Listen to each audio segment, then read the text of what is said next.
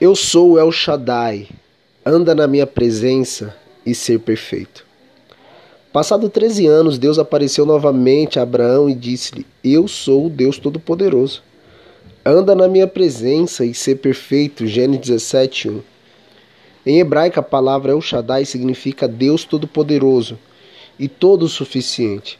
Aquele que é capaz de suprir, nutrir e satisfazer o homem tudo que este precisa.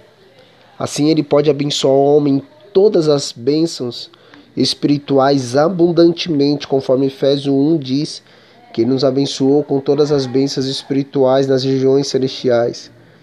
Quando Deus faz uma promessa a um homem, este não precisa usar sua força da carne para ajudá-lo a cumprir o que ele prometeu, pois ele é o Shaddai.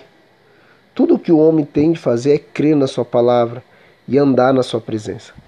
Em Gênesis, lemos que após 13 anos, sem aparecer Abraão, Deus fez uma aliança com ele e com sua descendência, para ser-lhe o seu Deus, e como sinal dessa aliança, instituiu a circuncisão, que é a remoção da carne do prepúcio de todo macho entre eles.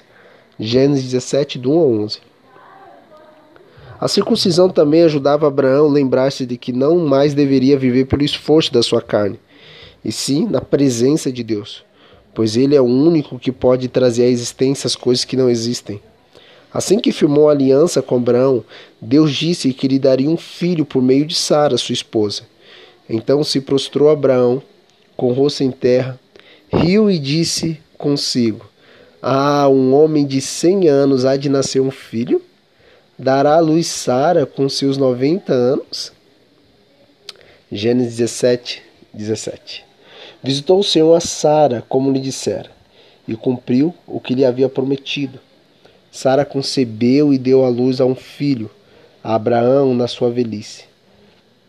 De que Deus lhe falara, tinha Abraão cem anos quando nasceu Isaque, seu filho. Gênesis 21, do 1 e 5.